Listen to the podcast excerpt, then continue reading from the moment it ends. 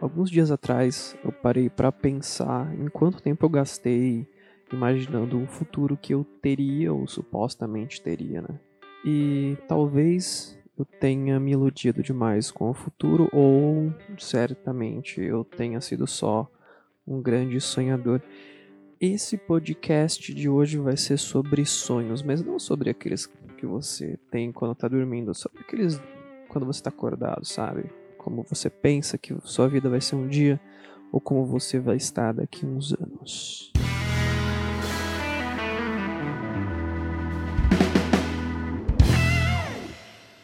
Bom, eu acho que eu tenho que confessar que eu sempre fui o tipo de pessoa que sonha muito acordado, assim, literalmente. Eu passo horas e horas, mesmo quando eu tô fazendo algum tipo de coisa, imaginando como o futuro pode ser. Complexo desse tipo de pensamento é que muitas vezes o nosso futuro não é exatamente o que a gente imagina, né? E casualmente a gente vai vivendo e aos poucos a gente vai vendo que não dá para ser esse tipo de sonhador 24 horas por dia. Lógico que depois de alguns anos, assim, ao atingir mais dos meus 25, eu passei a ter sonhos diferentes com a vida. Não porque talvez eu tenha falhado em todos os que eu tive, mas porque eu percebi que a realidade é um pouco diferente do que ela se apresenta em filmes e séries e até no nosso próprio imaginário comum. Acho que o meu primeiro sonho de vida foi ser jogador de basquete. Isso começou desde pequeno, pelos meus primos jogarem, e eu tinha até um certo futuro, tá? Fui bem longe, joguei em times, convocaçãozinha ali e aqui. Só que meu joelho teve problemas, eu talvez não estava preparado psicologicamente para ter feito aquilo, muito provavelmente eu deveria ter treinado mais do que eu treinei. E é aquela velha história, sempre que você vai jogar com alguém que é mais velho, a pessoa fala assim, ah, se eu tivesse sua idade de volta, com a cabeça que eu tenho agora, eu faria tudo diferente. É lógico que nós faríamos tudo diferente. Maturidade, não só na vida como no esporte, é realmente importante. É por isso que a gente vê muita gente se perdendo antes de começar, quando tem uma carreira promissora e acaba não vingando. Talvez esse tenha sido meu primeiro sonho. Às vezes eu pego me pensando se eu tivesse feito coisas diferentes, de maneiras diferentes, se eu tivesse é, me apresentado diferente, ou tivesse acreditado mais em mim, assim, não que eu não acreditasse que eu tinha potencial, mas talvez eu não tenha me aplicado o suficiente para despertar esse potencial e ter feito alguma coisa diferente com a minha vida, né? Eu passei, acho que uns seis ou sete anos investindo na minha carreira esportiva e acabei num dead end, assim, completo, sem qualquer esperanças ou vislumbre de um um futuro grande, até porque jogar basquete no Brasil na, na época que eu comecei não era lá muito uma grande coisa, assim, não tinha muito futuro mesmo. E imaginar NBA para alguém, alguém do Brasil era algo completamente surreal, assim. O que acabou acontecendo foi que um ano e meio depois de eu anunciar minha aposentadoria, assim, tecnicamente, a NBB começou no Brasil e aí surgiu muito mais possibilidades de, de se tornar profissional e não ficar rico, tá? Mas de ganhar algum status e pelo menos sobreviver do esporte. Coisa que eu não voltei atrás, porque aí já era uma decisão assim. Eu já tava tarde demais, tá? Já tinha passado nos meus 18 anos e ali era escolher entre formação acadêmica ou esportiva. E talvez o meu intelecto na época fosse maior do que minhas probabilidades acadêmicas. Bom, então aí é que a vida real começa, né? Porque aquele sonho de juventude acaba e você se depara com ser adulto. Tem que pagar contas, tem que viver, tem que fazer planos que são mais realistas e não aqueles planos mirabolantes de quando a gente é criança que a gente acha que a gente vai, né, conseguir tudo de uma vez só. Acho que a maioria de nós, né, sonha com ter dinheiro, uma casa, um carro, aquela coisa toda, poder viajar o mundo e isso e aquilo.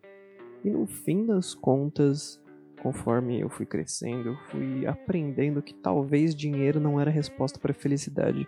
Aliás, pretendo fazer um podcast sobre isso ainda. Felicidade é um tema que não é tão controverso, a gente sabe por pesquisas bem embasadas que felicidade depende de setores aí muito fáceis de conseguir na vida.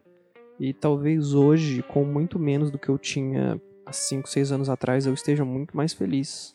Algo que para mim era relativamente muito difícil de acreditar, tá? Enfim, voltando ao assunto. Mudança de sonhos ao longo da vida é uma coisa muito comum porque a nossa, a, a nossa vida muda, né? Razoavelmente, a gente pode chamar a nossa vida de um caos. É imprevisível o que pode acontecer com você daqui 10 anos, daqui 5 anos, daqui um ano, daqui um dia. A gente tem essa mania de achar que a gente pode prever o mundo e é completamente errado. É uma falácia extremamente comum entre os humanos acreditar que prever o futuro é estritamente perfeito para nós, tá? A gente faz planos e depois, se os planos não se realizam, a gente acha que foi tudo nossa culpa.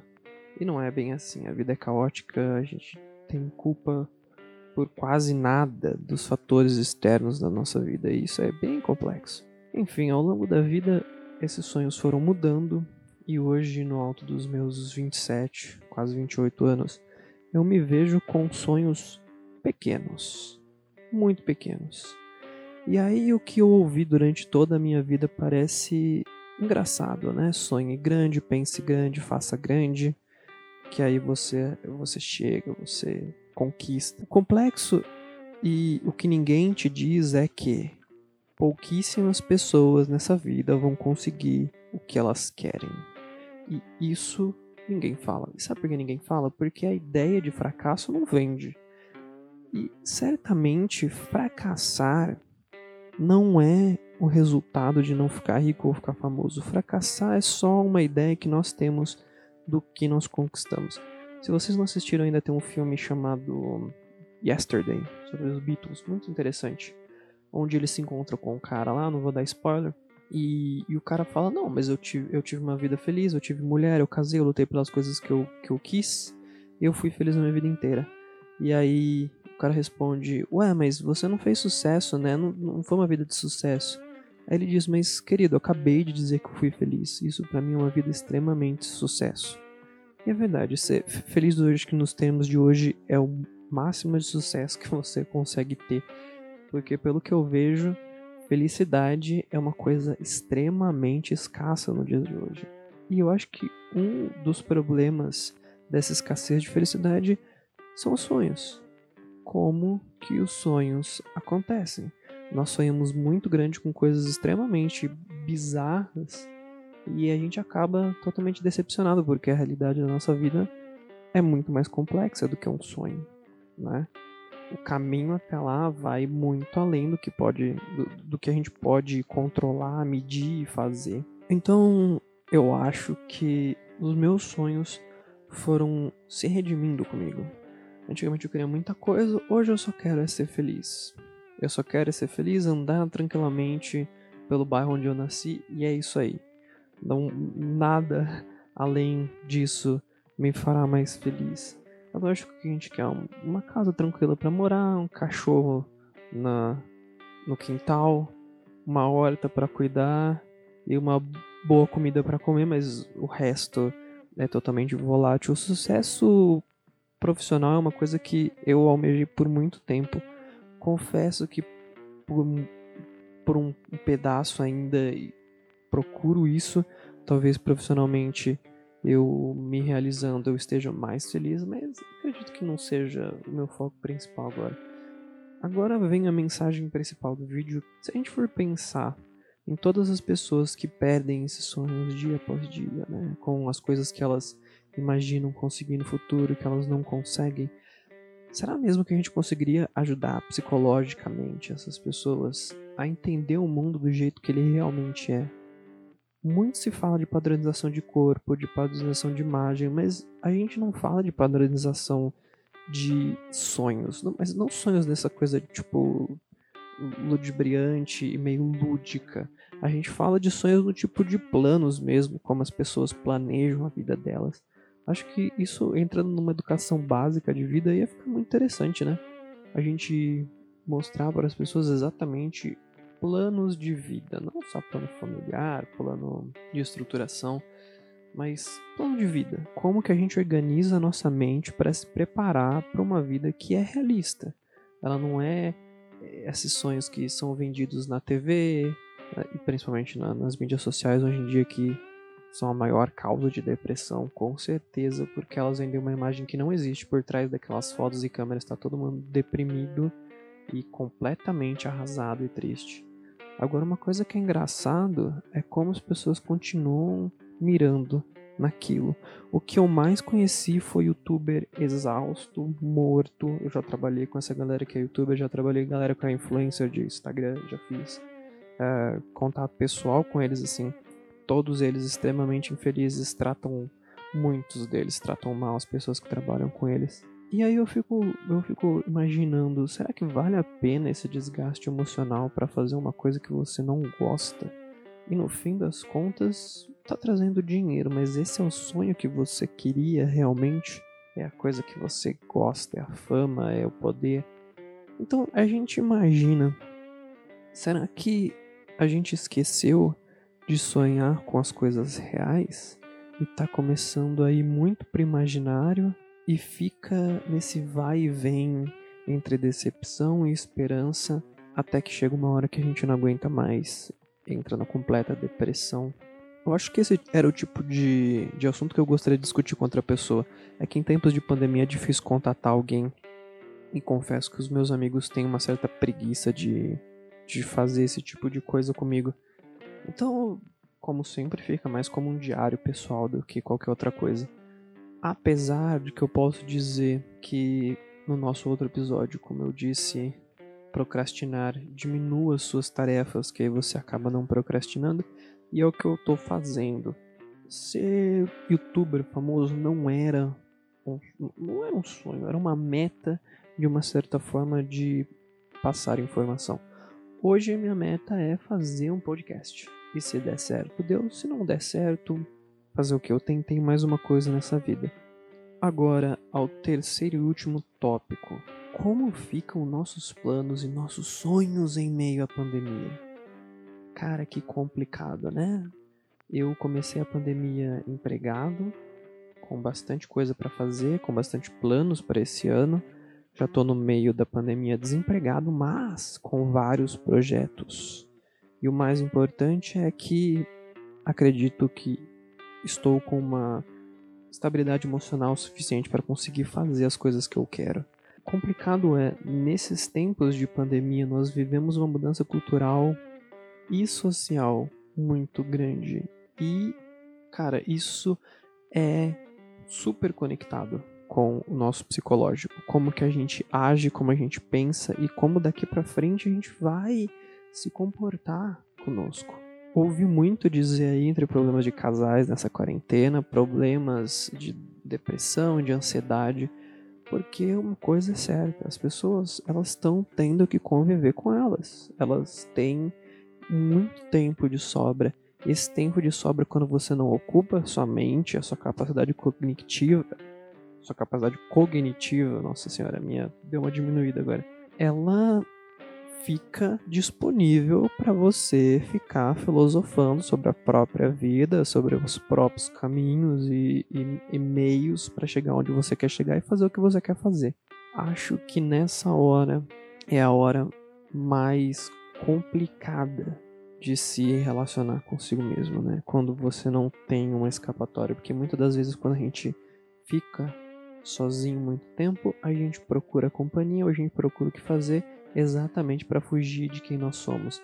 Mas não exatamente de quem nós somos, mas do que nós conquistamos, porque as pessoas elas se avaliam muito pelas coisas que elas têm, não, não por quem elas são ou a capacidade emocional delas ou como elas lidam com o mundo em volta delas. Elas realmente elas se medem muito pelas coisas que elas têm. E isso não é nossa culpa, tá? Eu, eu, eu também fui criado nessa sociedade e vi muita gente sendo criada assim. As pessoas valorizam pelo que pode ser mostrado, não pelo que está dentro de nós, né? Pelo que é o nosso interior. A nossa história, o que a gente passou, como a gente lidou, quem a gente é hoje. Né? Acho que se eu contasse a minha história aqui para vocês, seria meio engraçado de ver a reação das pessoas se um dia elas soubessem tudo que eu passei e como o meu psicológico ainda é estável, assim. De, de várias outras pessoas que eu conheço também. E como outras pessoas têm o psicológico totalmente abalado, porque elas passaram a vida inteira nesse parque temático de, de, de desilusão, de, de fazer as coisas e nunca pensar em si mesmo, nunca filosofar. E agora que elas estão precisando ficar um tempo sozinhas, elas estão enlouquecendo. E aí vem a parte dos sonhos. Como será que é capaz da gente reprogramar os nossos cérebros para sonhar diferente, para pensar as coisas diferentes? A pandemia talvez faça com que as pessoas diminuam o ritmo um pouco, pensem mais e talvez, talvez, quem sabe, por algum milagre, parem de exigir tanto delas ou dos outros, né? Como a gente sempre fez a vida inteira.